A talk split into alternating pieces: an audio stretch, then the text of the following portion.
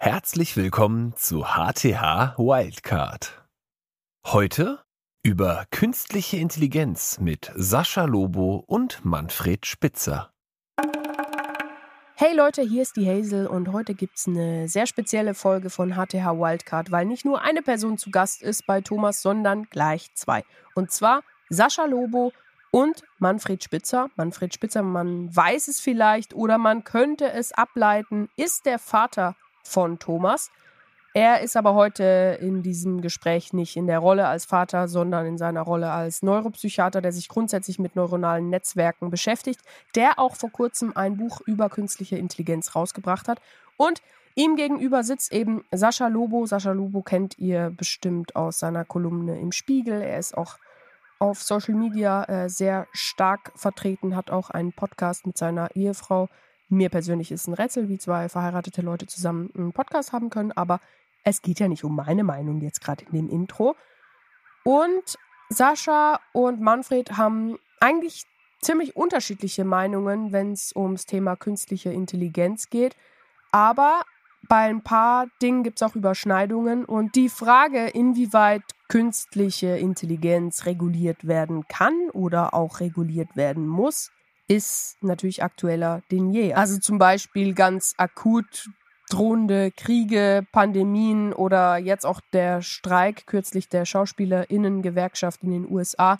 Das sind alles Themen, wo die künstliche Intelligenz im Zentrum zumindest eine Rolle spielt. Und ich finde das Gespräch sehr, sehr spannend, weil es, ich denke, es ist sowohl was für Leute, die sich mit dem Thema schon öfter befasst haben, als auch für Leute wie mich, die quasi gar keine Ahnung von irgendwas haben. Thomas hat ja tatsächlich Ahnung vom Programmieren ein bisschen.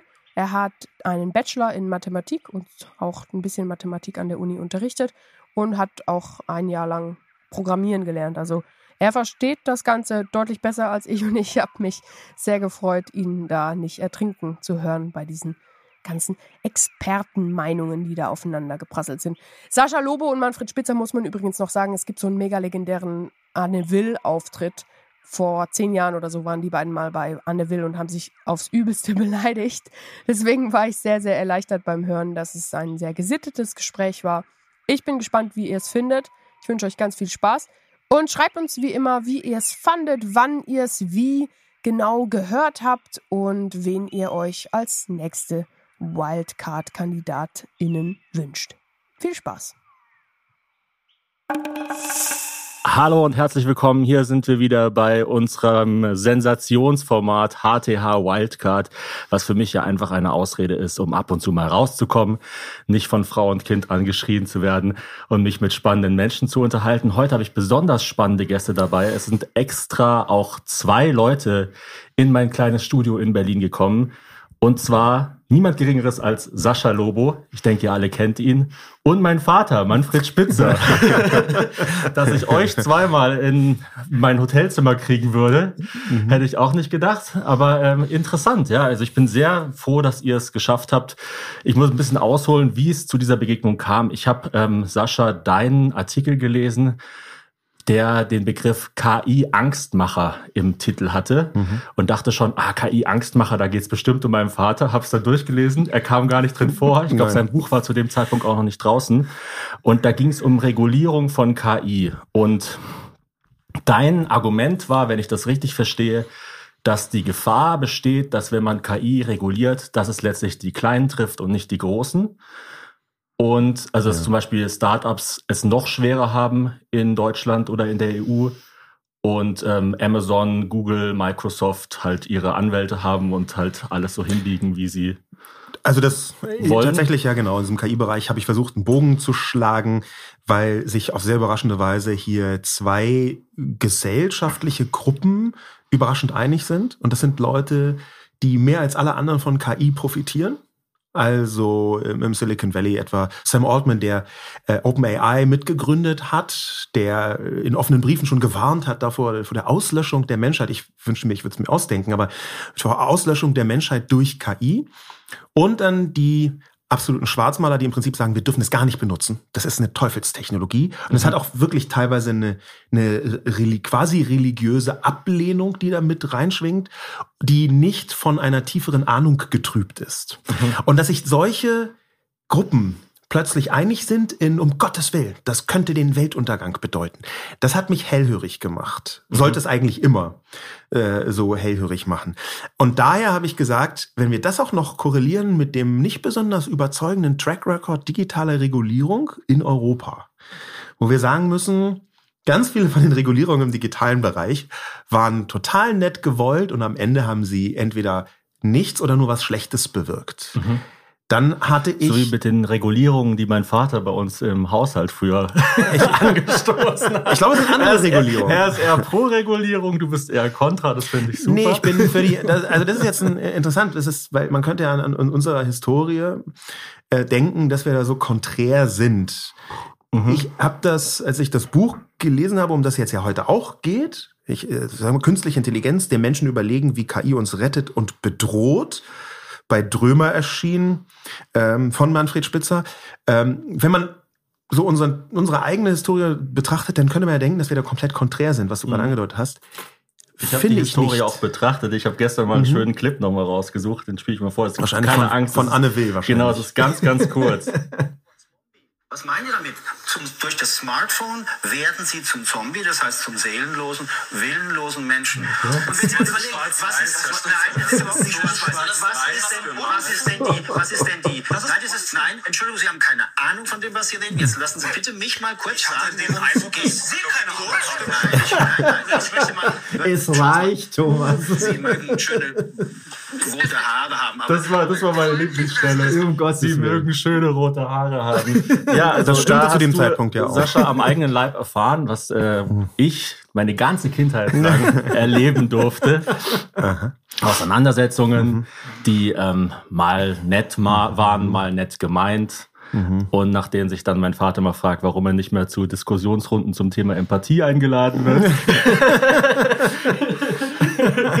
Aber ich war auf jeden Fall super happy, dass es dann mhm. ähm, irgendwie zu dieser Begegnung hier kam, weil Papa, ja. du eh zufällig in Berlin bist, mhm. Sascha, du in Berlin wohnst, du gesagt hast, du hast zwar dein drittes Kind auf dem Weg, aber wenn wir beide nach Berlin kommen würden, würdest du drüber nachdenken. Total gerne, deshalb fand ja. ich das ähm, mega cool. Ja. Ich glaube, bei Regulierung geht es mhm. immer ein bisschen um das Thema, ähm, mein Fitnesstrainer würde sagen, how shitty is too shitty. Ja, also der Fitnesstrainer sagt quasi, mach 30 saubere Liegestütze jeden Tag. Und ich sage, ja, was ist denn mit 10 schlechten Liegestützen? Und dann sagt er, ja, weiß nicht genau. Aber was ist, wenn ich schlecht geschlafen habe und ich mache nur fünf? Ja, dann machst du vielleicht lieber keinen und machst am nächsten Tag wieder 20 und so weiter. Also zum Beispiel Thema Inklusion im Bildungssystem ist eine super schöne Idee. Wenn man allerdings eine Klasse hat mit 40 Kindern, von denen die Hälfte kein Deutsch kann und noch ein Lehrer, der ein Burnout hat oder ein Alkoholproblem oder beides, dann ist es halt nicht so gut umzusetzen. Die Frage wäre also bei Regulierung von KI, wer soll das überhaupt äh, überprüfen? Also, also ich möchte jetzt eine moderativen Konzepte nicht total ja, crashen. Die Systeme ich, sind ja so schon am Anschlag. Ich, ich glaube, also meine, meine, persönliche Haltung dafür wäre jetzt, mm, dass wir vielleicht das Thema Regulierung ein bisschen nach hinten schieben. Mhm. Weil ganz viele Dinge, die essentiell sind, zum Beispiel um dieses Buch zu verstehen ähm, und auch mit diesem Buch äh, mhm. was anfangen zu können, ganz viele Dinge, ähm, die sollten wir überhaupt erstmal besprechen als Grundlage, bevor man dann auf die Regulierung gehen kann. Das hängt damit zusammen, dass ich glaube, dass künstliche Intelligenz so weit außerhalb bisheriger, sagen wir mal, Verständnisebenen normaler, in Anführungszeichen, Leute ist, mhm. dass man erstmal darüber sprechen sollte, wie das in dem Buch übrigens auch getan wird, mit einer historischen Hinleitung, was steht da eigentlich dahinter? Mhm. Wie funktioniert das? Warum funktioniert das überhaupt? Fange ich vielleicht mal so an. Was ist denn der Unterschied, Papa, zwischen künstlicher Intelligenz und herkömmlichem Programmieren? Was ist der Hauptunterschied? Ja, der Hauptunterschied ist, dass künstliche Intelligenz im Grunde genommen ja so funktioniert wie unsere. Also wie, wie, wie Nervenzellen in einem Gehirn Informationen verarbeiten.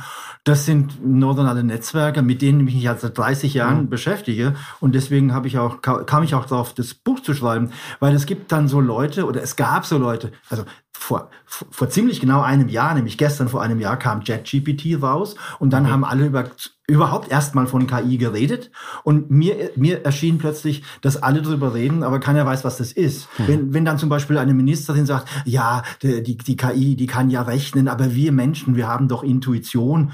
Äh, also es ist mir im Kopf, ja, und da habe ich gedacht, Moment mal, die weiß nicht, wovon sie redet. Denn es geht eben genau nicht bei um, um Programme mit wenn, dann, wenn, dann, spring dorthin, mach dies mhm. und jenes. Also darum geht es nicht bei KI, sondern mhm. es geht darum, ähm, dass, dass ein Input durch ein neuronales Netzwerk in ein Output verwandelt wird und kein Mensch weiß wie. Mhm. Also man kann, man kann kleine Netzwerke mit neuen Synapsen, die kann man verstehen. Das habe ich in meinem Buch 1.1 beschrieben, wo man mitrechnen kann. ah, so geht das, ja. Aber JetGPT hat 175 Milliarden Synapsen. Das ist ein Zahlenhaufen. Wenn ich den angucke, verstehe ich gar nichts. Ich habe die letzten 35 Jahre auch damit verbracht, meine Synapsen verstehen zu wollen. Klappt nicht. Äh, klappt nicht so gut. Der Unterschied zwischen Gehirn und äh, einem Computer oder einem Programm wäre ja dann noch, dass äh, das Gehirn ja auch mit Chemie arbeitet und dadurch vielleicht noch flexibler ist. Ja, das ist egal. Das ist egal. Das ist, das das ist, ist geschenkt. Ja, ja. Es, es, es, kann auch sein, dass das Gehirn, dass es da Zellen gibt, wo man immer dachte, das sind Bindegewebszellen, ja. die Astrozyten. Es kann sein, die rechnen auch ein bisschen mit, aber das ist auch geschenkt. Ja, Dann ist es halt zehnmal leistungsfähiger. Ne? Und also das ist alles geschenkt. Also man könnte sagen, ganz vereinfacht, der Unterschied von einem klassischen Algorithmus und KI ist, wenn ich zum Beispiel einem Computer, wenn ich einen Computer benutzen will, um rauszufinden, ob ein Tier eine Kuh ist, dann hätte man bei einem Algorithmus gesagt, hat es Hörner? Ja, nein. Hat es Flecken? Ja, nein. Hat es einen Euter? Ja, nein. Hat es einen genau. Schwanz? Ja, nein. Mhm. Und bei KI ist es einfach, man gibt ihm tausend Bilder oder in dem Fall wahrscheinlich zehn Millionen oder man so. Hat die KI trainiert mit tausend Und dann sagt Bildern? man, ja, das ist jetzt eine Kuh und das war jetzt keine Kuh und das war ein mhm. Pferd und das war ein Zebra und dann, und dann korrigiert man die KI so lange, bis sie aus eigenen Regeln ja, sie hat, hat keine Regeln. Sie hat dann einfach Synapsen und die Synapsen mhm. sorgen dafür, dass wenn man die 1001. Kuh als Bild dem Ding hinhält, sagt es wieder Kuh. Und was du dann, glaube ich, kritisierst, Papa, ist zum Beispiel, wenn jetzt hier ein Gesetzesentwurf kommt vom Europäischen Parlament, in dem es heißt, KI solle sicher und dann, Zitat, transparent nachvollziehbar sein. Das kann, das, das, das, das nicht ja, genau. diskriminieren und umweltfreundlich. Da muss man sich halt fragen, was bedeutet Transparenz ja. im Zusammenhang mit KI? Genau, das, das kann nicht. Das ist also da sieht man, dass das eine politische Formulierung ist und keine inhaltliche. Mhm. Ja. Weil das eine Forderung ist, die sich gesellschaftlich total gut anhört. Transparenz, wer kann gegen Transparenz sein? Das ist ja übrigens auch das, was ich in meinem Buch so ein bisschen versucht habe zu beschreiben, dass wir so ein anderes Transparenzbild haben. Mhm. Aber das ist eine Forderung, die war schon vor der flächendeckenden, vor diesem flächendeckenden Hype äh, von generativer künstlicher Intelligenz mit ChatGPT, die war schon vorher Unsinn und mit KI wird sie komplett Hanebüchen, weil wir, also nehmen wir einfach äh, Facebook. Mhm. Ja, es gab ganz häufig Forderungen, der Facebook-Algorithmus solle transparent sein. Der Facebook-Algorithmus basiert seit 2015 auf Machine Learning-Prinzipien, was bedeutet, dass er bei keinen zwei Personen in keinen zwei Momenten der gleiche Algorithmus ist sondern sich jemand immer weiter verändert. Und das, wie wir inzwischen wissen, anhand von über 120.000 verschiedenen Faktoren.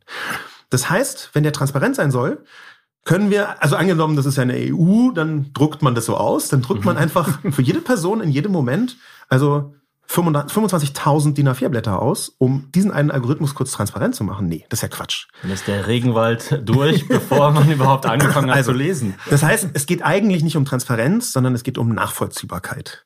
Mhm. Und wenn Nachvollziehbarkeit kann eigentlich nur eine Funktion von Transparenz sein und die ist dann wieder interpretiert. Das bedeutet, schon in der Interpretation, was verdichtet man, welche Informationen zeigt man überhaupt, welche nicht.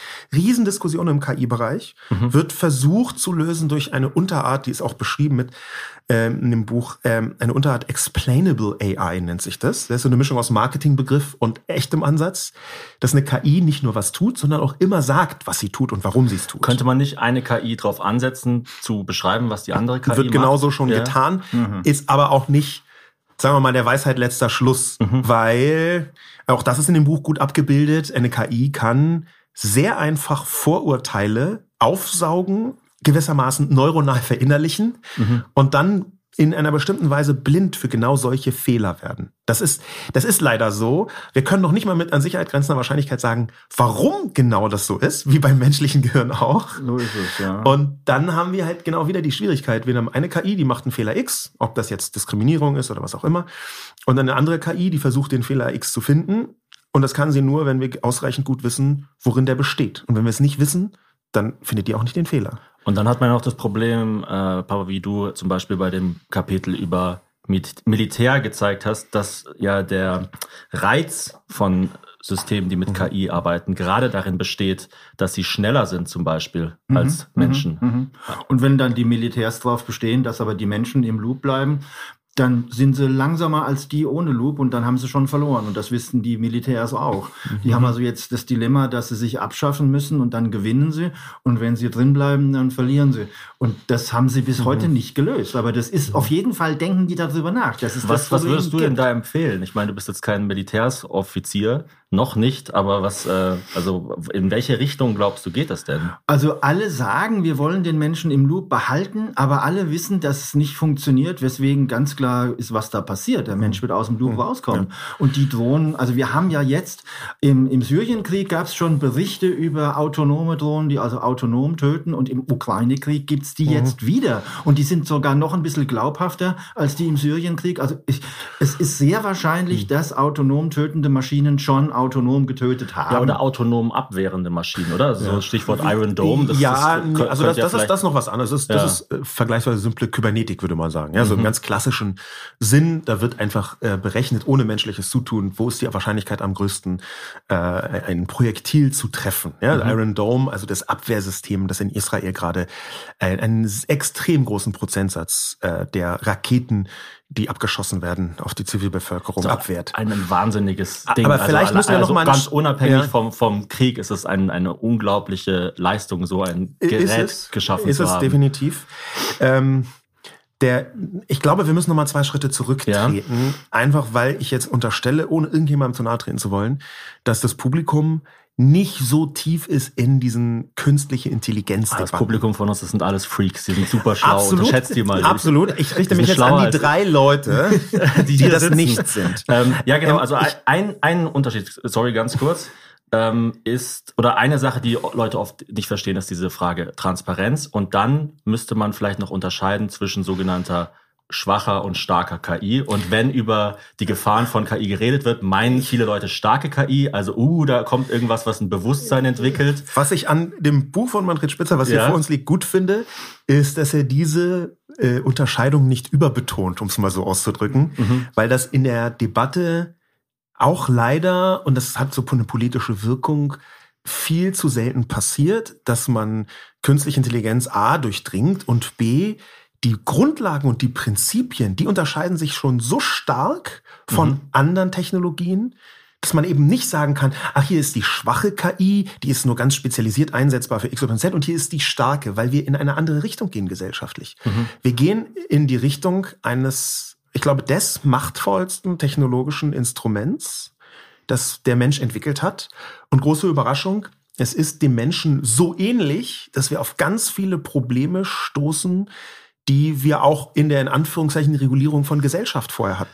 Darauf wollte ich auch hinaus, dass ich das Gefühl habe, auch bei diesem Buch, dass viele Problem, Probleme, auf die man dann stößt, letztlich Probleme der Optimierung sind und damit auch einfach Probleme des Kapitalismus im Allgemeinen. Also zum Beispiel ähm, schwarze Patienten werden schlechter behandelt als weiße. So, das ist ja nicht, dazu braucht man jetzt keine Technologie, um sich zu überlegen, dass man das vielleicht irgendwie verhindern sollte. Aber die Technologie beschleunigt halt den Vorgang, ja. wenn man sie mit gebiasten Daten füttert. Ich habe was dagegen, wenn man immer, wenn man irgendwo nicht weiterkommt bei einem Problem, sagt, ah, das ist der böse Kapitalismus, weil ich mhm. glaube, das ist so eine so ein Fluchtreflex. Das ist ein Fluchtreflex, aber es ist äh, vor allem, äh, ist es erstaunlich oft wahr. Was man leider oft dann erlebt, ist, dass man an den Punkt kommt, dass man, wir haben das äh, bei der Heute Show immer die irgendjemand müsste mal irgendwann irgendwas machen Falle genannt. Also dass man immer an den Punkt kommt, dass man denkt, ah, das Gesundheitssystem ist scheiße, irgendjemand müsste kommen und das retten. So und das ist halt also, einfach schwierig. Also ist man in einer geistigen Sackgasse quasi. Also was, was, was mich jetzt erstmal fasziniert an dieser Debatte um künstliche Intelligenz und der gegenwärtige Stand, auf dem wir sind, mhm. ist, dass wir schon mit der generativen künstlichen Intelligenz von ChatGPT nicht nur das Bewusstsein haben, dass da etwas Großes geschieht, mhm. sondern inzwischen auch die Nachvollziehbarkeit für komplett ahnungslose Menschen, um es jetzt mal ganz böse zu sagen. Die benutzen ChatGPT und merken, oh, der Computer kann, kann etwas, das hätte ich vorher nie gedacht. Und das ist übrigens sogar für absolute Fachleute überraschend. Mhm. Ähm, es gibt Programmierer, Absolut. die freuen sich, dass sie schneller programmieren, weil sie die Arbeit von drei Wochen in drei, drei Stunden erledigen können. Also Absolut. Kenne ich, ja. ha, habe ich als ja. Mitarbeiter und die sind begeistert. Also auf einmal scheinen ja auch ja. Dinge denkbar zu sein, von denen man dachte, das geht gar nicht. Zum Absolut. Beispiel aus einem gekochten Ei wieder ein rohes zu machen. Das kann man vielleicht irgendwann durch Programmierung und ups, Umfaltung von Proteinen es, kann man das vielleicht erreichen. Jetzt habe ich den Kaffee ausgeschüttet. Egal. Da sieht man schon, wie spannend das Gespräch ist, schon nach 17 Minuten. Minuten. Ähm, ja, also es wird auf jeden Fall, es eröffnet sehr viele Möglichkeiten und ich glaube, die ja. Frage, inwiefern da Verantwortung übernommen werden kann, ist wahrscheinlich weniger eine technologische, als man gemeinhin denkt. Naja, also bei der Verantwortung, da bin ich genauso wie die Wissenschaftsverlage. Mhm. Äh, das, das finde ich wirklich ein bemerkenswertes, ein bemerkenswerter Vorgang, der auch niemand so richtig mitgekriegt hat. Aber als JetGPT aufkam, gab es natürlich ein paar, ich sag mal, ehrliche Autoren, die gesagt haben, mhm. ja, wir haben unser Paper geschrieben und da hat JetGPT heftig mitgeschrieben, können wir nicht JetGPT als Autor angeben? Ja. Und dann haben die Wissenschaftsverlage gesagt, nö, ja. könnt ihr nicht. Warum? Und das ist interessant. Nicht, weil das nicht geschrieben hätte. Natürlich mhm. hat ChatGPT da was geschrieben, aber ChatGPT ist eine Maschine und eine Maschine kann keine Verantwortung übernehmen. Mhm. Und genau deswegen kann es auch kein Autor sein. Denn wenn ich als Wissenschaftler was publiziere, ja, dann und, und, und ein anderer Mediziner, der macht's nach und, äh, und, der, und der Patient stirbt, ja, dann, dann, dann kann der sagen, hey, Professor Spitzer hat was publiziert und ich habe es ihm geglaubt und ähm, habe ihm vertraut mhm. und, ähm, und jetzt ist ein Patient tot. Ja? Und da, mhm. da muss ich verantwortlich mhm. sein. Und, ähm, und wenn ich dann sagen würde, oh, ich habe es nicht geschrieben, das war äh, die KI, ja, das geht nicht. Und genau deswegen ja. haben die Verlage gesagt, nur Menschen können Autoren sein. Ich glaube, die haben und das macht Sinn. Ich glaube, die haben noch einen zweiten Grund.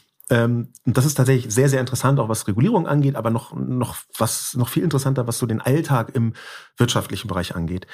Ähm, Im Moment ist nicht besonders gut geklärt, ich würde sagen Graubereich, mh, welche urheberrechtliche Einordnung Texte oder eigentlich allgemein Werke haben, die mit KI entstehen. Also es geht auch um Vergütung, meinst du in dem Fall? Ich würde sagen, die Wissenschaftsverlage sind bei mir jetzt nicht besonders bisher dadurch aufgefallen, ohne zu böse gegen die zu sein. Diese haben eine wichtige Funktion, aber die sind jetzt nicht besonders stark dadurch aufgefallen, dass sie zum Wohle der Menschheit versuchen, hier Dinge neu zu regeln in der Digitalisierung.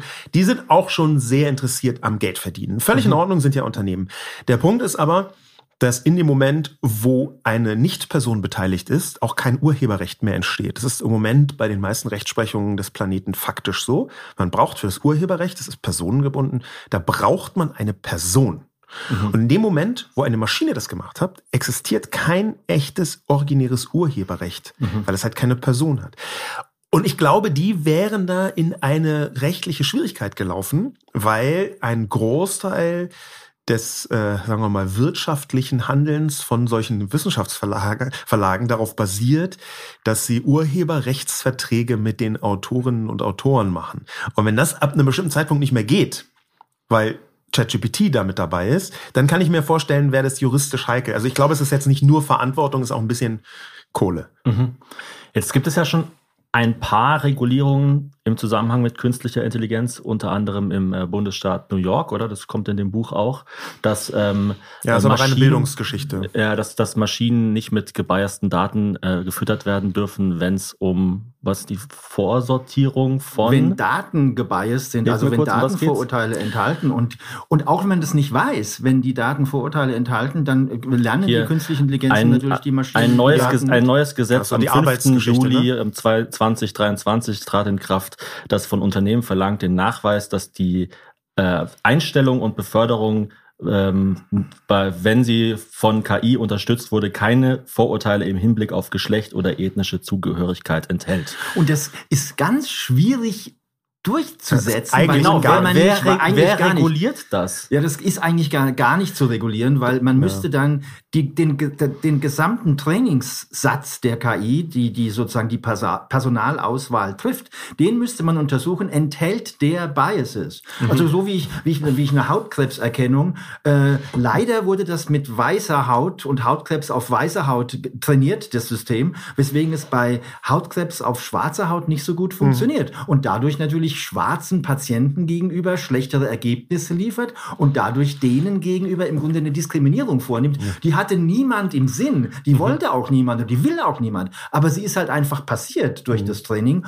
Und genau so müsste man die gesamten Trainingsdaten dieser Personalauswahlsoftware äh, sich anschauen, um dann rauszukriegen, ist, sind die gebeißt oder nicht. Und selbst dann wäre es ja noch schwierig, weil mhm. das ja nicht der einzige Bias ist, der da ist. Mhm. Ja? Wir haben ja durch eine Vielzahl von gesellschaftlichen Verschiebungen ähm, zum Beispiel auch Situationen, in denen ähm, schwarze Menschen in den Vereinigten Staaten auf andere Weise benachteiligt sind, mhm. die dann nur indirekt mit einem Bias zu tun haben. Ähm, und das auch noch rauszufinden, dass ich, ich glaube, dieses Gesetz, das ist wie viele Regulierungen im Bereich KI gut gemeint mit einem richtigen Ziel, faktisch praktisch unmöglich umzusetzen. Das ist ungefähr so, als würde man sagen, also den Nachweis, man hat keine Diskriminierung und auch keine diskriminierenden Daten in einer Software, so notwendig er erscheinen mag und so wichtig das Ziel ist, ist ungefähr so, als würde man sagen, äh, Sie müssen jetzt erstmal nachweisen, dass es keine Aliens gibt. Ja, wie soll ich, soll ich, soll ich in jeden Winkel des Universums nachgucken oder wie?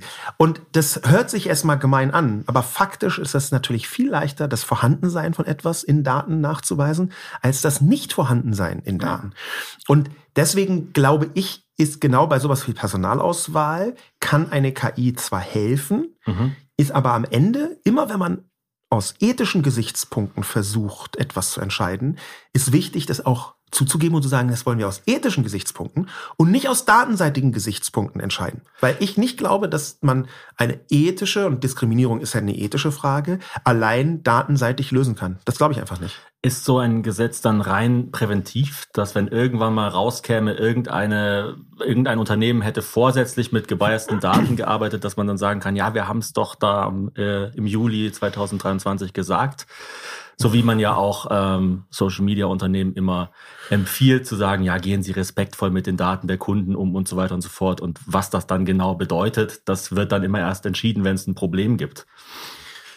Also ich kann mir gut vorstellen, ich kenne ein bisschen die Regulierung auf Bundesebene im digitalen Kontext in den Vereinigten Staaten. Auf Länderebene bin ich nicht so ganz trittfest, aber wenn das ähnlich und parallel ist, dann werden sehr viele Regulierungsgesetze in den Vereinigten Staaten zum einen so gemacht, wie es halt gerade irgendwie geht, weil das sind nicht riesige Fans der Regulierung und dann nimmt man, was man kriegen kann, so ungefähr. Auf der einen Seite und auf der anderen Seite ist das auch ein bisschen Gesellschaftstheater. Das heißt, es geht weniger um die konkrete Technologie, wie wird man der Herr, sondern mehr um die Werte, die man da drin wiedergespiegelt sehen will. Und dann wird ein Gesetz geschrieben, was zeigt, wir finden es wichtig, dass mhm. man gegen Rassismus vorgeht. Und ob das dann wirklich funktioniert als Regulierung, das mhm. steht auf einem anderen Blatt. Was ein eigenes Problem sein kann und übrigens auch eins in Europa. Und also es ist quasi einfach wie die One Love Binde bei der WM, nur als Gesetz. Äh, ach so, ja, ja gut, guter, guter Vergleich. so, ja, wir finden Gleichberechtigung super. Mhm, ja. Aber wehe, eine Sekretärin sagt dann, sie wurde in der Kaffeeküche an den Arsch gefasst. So. um, um, was könnte es jetzt gehen, wenn es um Regulierung geht? Also die, ich, die Frage, ich glaube tatsächlich, dass wir nicht so viel über Regulierung sprechen sollten, mhm. sondern mehr darüber, was man, KI eigentlich wirklich bedeutet. Man, man, man trifft auf jeden Fall immer auf zwei Begriffe. Das eine wäre ähm, äh, sogenanntes Dual Usage, also dass man äh, Technologie, die zum Guten verwendet werden soll, zum Schlechten verwendet, verwendet werden äh, kann. Zum Beispiel äh, eben eine Maschine, die Medikamente findet, kann dazu äh, verwendet werden, Gift zu finden. Ähm, Absolut. Das ist das eine und dann halt eben die gebiasten Daten. Das wären so zwei Sachen, wo also gerne drüber geredet wird, wenn es um Möglichkeiten der Regulierung geht. Also wenn, wenn, wenn, wenn ich kurz einhaken darf, ja. ich, ich glaube ja auch nicht, dass diese... Ich hätte nicht gedacht, dass das, das Gespräch sich in die Richtung entwickelt, dass Sascha und ich jetzt streiten. Das war eigentlich nicht. nee, nee. Ich will jetzt ein bisschen mitstreiten. Ja. Also ich, ich, ich will mal so sagen. Ähm, ich, ich, ich glaube, Sascha und ich, wir sind uns einig, dass es nicht um die böse KI geht, die jetzt die, die Erde von Mensch mhm. befreit, weil mhm. sie kapiert hat, dass die Erde Mensch hat und Mensch der Erde nicht gut tut. Das sind solche Szenarien, die, die haben wir ja im Kino alle schon gesehen und die werden mhm. nicht kommen. Mhm. Ähm, da, also, da, und das ist, wenn mhm. überhaupt, dann sind es Ablenkungsmanöver. Da, ja. das, das sehe ich genauso. Äh, ich habe mich ja sogar gefragt, als der, das erste Moratorium im März kam, ja, mhm. äh, das ist von, von, von 1300 Leuten unterschrieben und eben auch KI-Experten, die reden vom Weltuntergang und äh, ChatGPT, ein Quasselroboter, der und Weltuntergang, was sollte das, wie, wie soll das gehen? Und dann kam ja noch ein Moratorium Ende Mai, noch einmal unterschrieben von den ganz Großen. Und dann habe ich wirklich, was wissen die, was ich nicht weiß? Ja, und, und im Juni stand es dann im Fachblatt Science drin, ja, nämlich ein MIT-Professor, der sagte sein, und das haben die in, in irgendeinem Bioarchive publiziert, aber in Science wurde es aufgegriffen, kurz nacherzählt.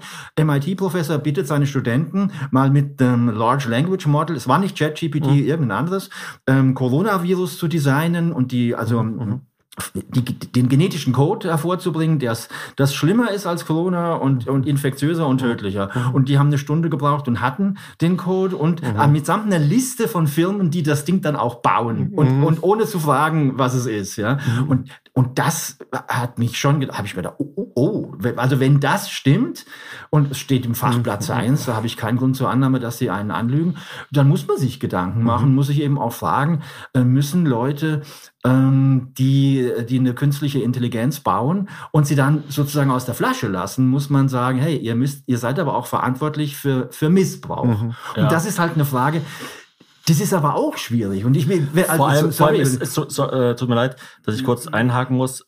Ist es selbst, wenn man ähm, den Missbrauch verbietet, nicht vielleicht auch wichtig, dass man den irgendwo in einem nationalen Labor trotzdem betreibt? Weil sonst kennt ja zum Beispiel das, Russland oder China diese 10.000 äh, Toxine, die dann Deutschland nicht kennt. Natürlich. Also genauso wie man im Labor auch Drogen herstellt, um die halt zu haben. Das ist ja quasi die große Antragsdiskussion. Da gab es so ein paar Krankheiten, die theoretisch zumindest schon ausgerottet waren. Und dann gab es die Frage auch beim Pocken, ähm, soll man die trotzdem noch irgendwo gekühlt lagern, um ja, zumindest zu wissen. Und ähm, irgendwo waren sie dann und dann ist irgendwo mal absolut. eine rausgekommen und dann ist irgendeine Laborantin ja, gestorben. In, in England mhm. äh, war das. Und da hat jemand ja. ein bisschen ungünstig äh, laborseitig mit einer Klimaanlage ähm, äh, ist ja Aber richtig, der, die, die Punkt, der, der wichtigere Punkt, der für aus meiner Sicht ist erstmal grundsätzlich zu verstehen, dass dieses sehr machtvolle Instrument und da Dual Use er ist von Anfang an eingebaut. Das ist ja. auch, das wird ja im, im, Buch ja auch, das ist eigentlich eine Diskussion, die muss man gar nicht mehr führen. Mhm. Ja, das ist, das ist, das ist vollkommen klar, ähm, dass man die für sehr, sehr viel gebrauchen kann. Vor allem dieser, dieser Chemiker äh, Sean Atkins heißt der, der hat ja, glaube ich, nur ein Parameter geändert und über Nacht 10.000 Gifte entdeckt. Ja, also das, das geht ja so äh, schnell, der Missbrauch. Ja, Deshalb, ja, ähm. Und die haben sich ja selber, die haben eine KI gebastelt, die chemische Reaktionen sich ausdenkt und, und haben während sie das gemacht haben, haben sie gedacht, oh, wenn das in die falschen. Hände kommt und dann kann ich die KI fragen, mach mir doch bitte mal Nervengift, was schlimmer ist als alle, die wir kennen, aber bitte nur aus dem, was ich in der Drogerie nebenan kaufen kann und was ich auf meinem Kochherd zusammenkochen ja, kann. Ja. Und dann findet der sowas und dann kann jeder sowas ja. machen. Und das ist natürlich ein Riesen. Genau, das war ja das ist 2022 in, von einer schweizerischen Behörde, die genau dafür zuständig ist. Oder man sagt äh, ähm, einer KI, die ein, ein, Drehbuch schreiben soll. Was würde ein Bösewicht sagen, wenn er die Menschheit ausrotten wollen würde? genau. Da, du spielst gerade auf ein sehr interessantes Prinzip an, mhm. ähm, das ich jetzt wiederum in meinem Buch auch äh, ausführlich mhm. beschrieben habe, weil es sehr greifbar greifbar ist. Also ich meine, so Chemie- und Biowaffen sind schwieriger greifbar. Das ist jetzt nicht im Alltag für Leute äh, ganz einfach nachvollziehbar, so gefährlich es auch ist. Du kennst ja? meinen Kulturbeutel schlecht. Das sind ja, einige Bio- und Chemiewaffen. Aber dafür brauchst du ja keine künstliche Intelligenz. Das stimmt. Ähm, das Konzept, worauf du anspielst, ähm, nennt sich Dan. Ja, do anything now. Und das äh, kann man auch Jailbreaking von ChatGPT äh, nennen. Und das ist im Prinzip, wenn man die eingebauten Regeln, die ja bestimmten Regulierungen folgen sollen, ob die jetzt selbst auferlegt sind oder nicht, die eingebauten Regeln in ChatGPT versucht zu umgehen. Und das ist sehr, deswegen eine wahnsinnig interessante, auch eigentlich philosophische Diskussion. Weil meine These ist, wie die von den meisten Fachleuten auch, dass man nicht Regeln bei einer KI einbauen kann, die komplett unknackbar sind. Dadurch, dass das dem Gehirn so ähnlich ist, was da vom Prinzip her passiert, dadurch, dass wir mit neuronalen Mustern arbeiten, dadurch, dass wir Lernvorgänge da drin haben, dadurch, dass wir sogar Grund zur Annahme haben, dass die Emulation, also die Simulation von Gefühlen so gut ist bei Maschinen, dadurch haben wir ganz viele quasi menschliche Eigenschaften, und das wiederum bedeutet, eine KI, so klug sie auch ist, kann unter Umständen social gehackt werden. Das heißt, man kann einer KI Sachen vorgaukeln, die sie dann glaubt. Ich benutze jetzt so sehr normalisierende, normale Begriffe. Und dann handelt sie auf eine Weise, wie sie eigentlich nicht handeln darf. Das bedeutet, eingebaute Regeln, eingebaute Regulierungen in eine KI sind plötzlich umgehbar. Und mhm. eine ist natürlich, du darfst, wenn du ChatGPT sagst, äh, mach mir mal wie kann ich am besten jemanden ohne Spuren umbringen? Sag mal was richtig rassistisches, ChatGPT. Das oder aber das mit dem Umbringen ist leichter ja. nachzuvollziehen. Wie kann ich am besten jemanden umbringen? Mhm. Ja? Dann sagt ChatGPT, äh, oh, das ist möchte ich hier nicht sagen. Und übrigens habe ich gerade die Polizei benachrichtigt. Also das ist der zweite mhm. Teil passiert nicht immer, aber es gab, gab schon Fälle, wo das so mhm. geschehen ist. Aber jetzt kann man wirklich der KI vorgaukeln, dass es sich um eine völlig andere Situation handelt. Und da dieses Konzept Dan, Do Anything Now. Das ist eine Gruppe von Leuten, die haben sich auf Reddit getroffen, die versuchen, die Regeln zu brechen. Und mhm. die haben ganz viele verschiedene Konzepte entwickelt. Und das ist eins. Das funktioniert inzwischen nicht mehr, dass man sagt, hey, schreib mir ein Drehbuch über einen Gangster und der soll, Gangster soll dann das machen. Und der Gangster tut dann so, als würde er die Menschen vergiften wollen. In dem Film, ist ja nur ein Film. Mhm. Das eine Zeit lang ging das wirklich, mhm. geht inzwischen nicht mehr. Wenn ihr sagt, dass euch, ähm, dass ihr die Debatte über KI im Moment bisschen unglücklich geführt findet. Wie, in welche Richtung könnte sich die Debatte denn entwickeln? In eine informiertere. Mhm. Das meine ich auch. Also das war der Grund, warum ich mein Buch geschrieben habe. Man muss wissen, was KI ist also mindestens im Prinzip. Da vor allem, wenn man, reden, wenn man sagt, wissen, was KI ist, meinst du vor allem, man muss die äh, Grenzen des Verständnisses von KI kennen. Ja, also zum Beispiel, dass man eben Synapsen stärken, die kann man hinschreiben als Zahlen, aber die kann man, da gibt's nichts zu verstehen. Das mhm. ist eine wichtige, eine wichtige Einsicht. Das, wir haben ja über Transparenz und die, die Schwierigkeit schon geredet. Und ich, ich denke mir, es gibt noch weitere Einsichten, dass es eben natürlich von, von, also von dem Lernkorpus abhängt, was die dann am Ende macht. Und wenn dabei, wenn da Vorurteile drin sind, dann macht sie Vorurteile.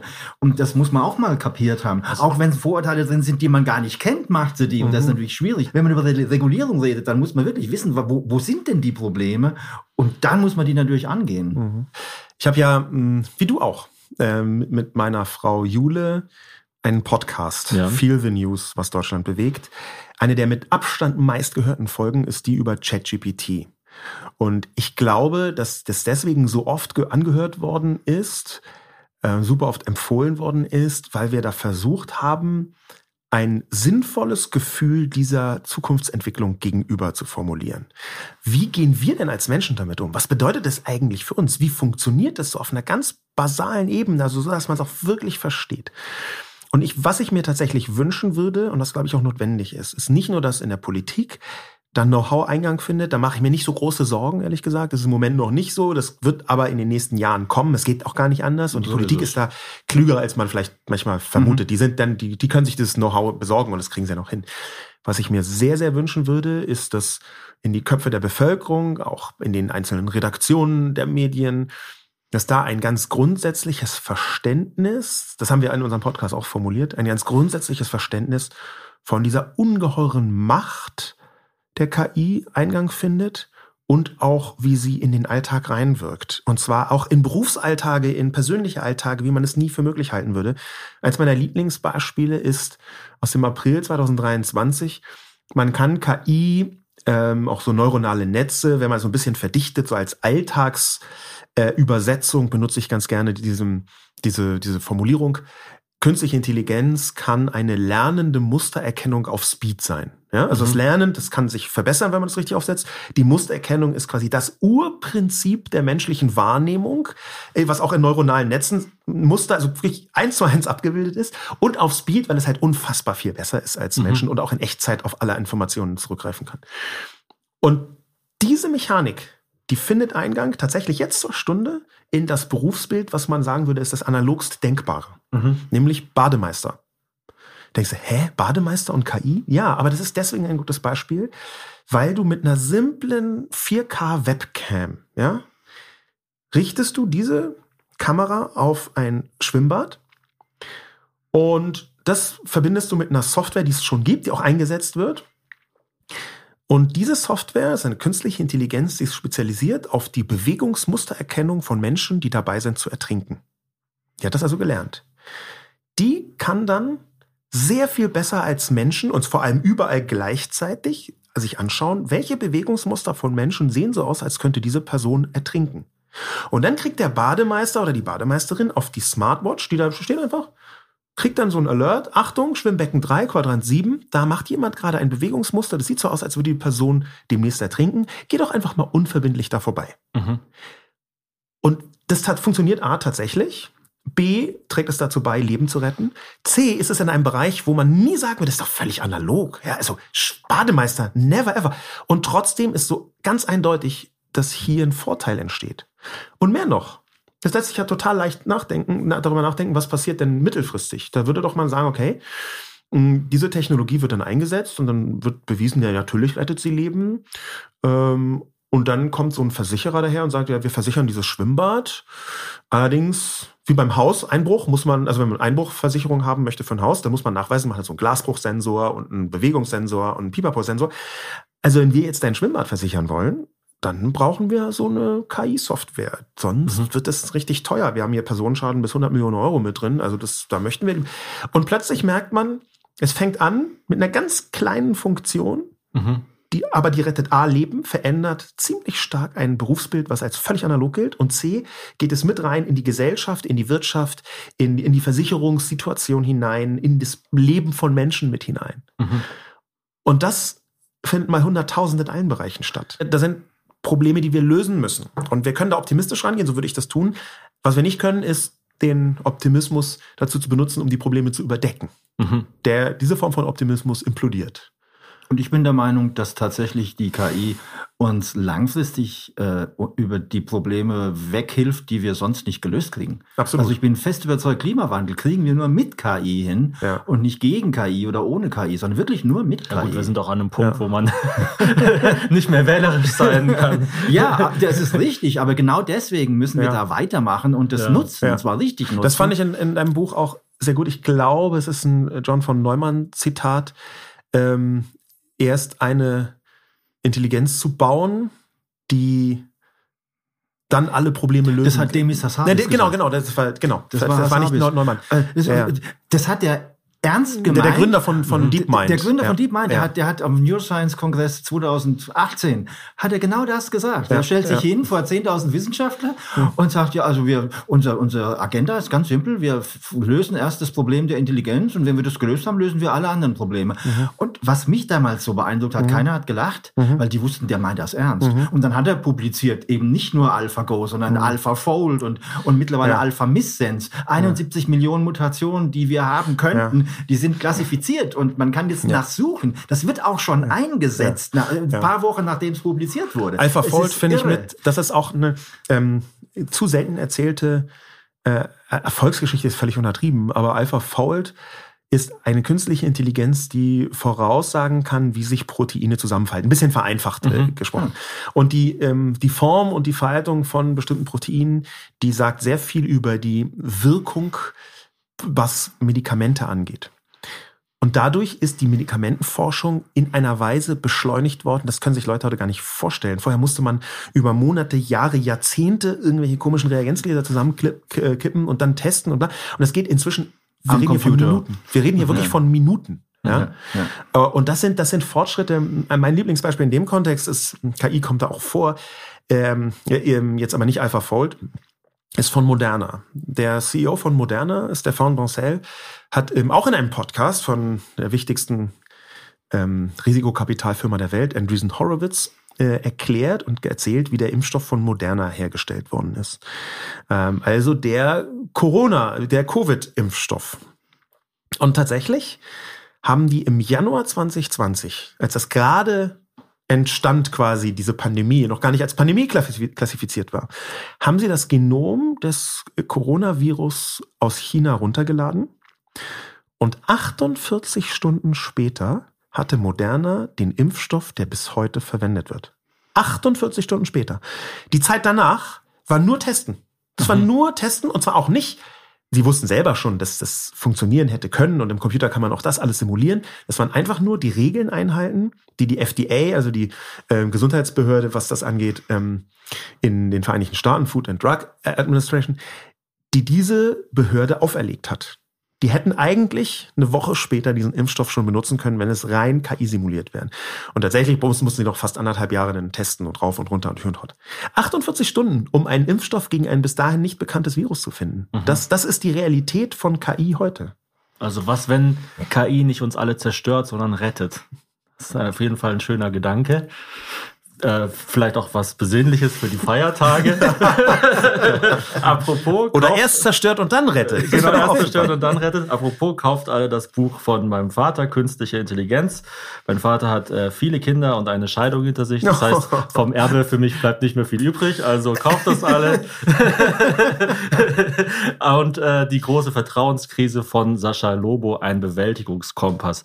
Ich fand es äh, sehr schön, dass ihr beide an den Tisch zusammengekommen seid, dass ihr äh, dieses Risiko eingegangen seid. Ähm, auch schön, äh, danke nochmal, Sascha, dir insbesondere, dass du es geschafft hast, dass äh, mein Vater sich mal Zeit für mich nimmt. Passiert selten genug.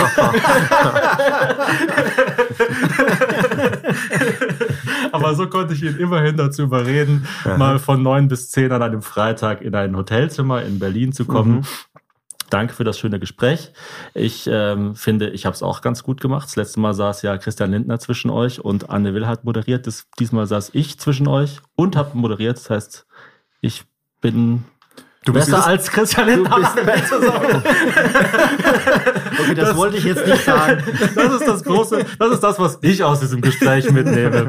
Ja, Vielen Dank. Wunderbar. Macht's gut ähm, und ja, habt schöne Feiertage. Da, danke. Danke.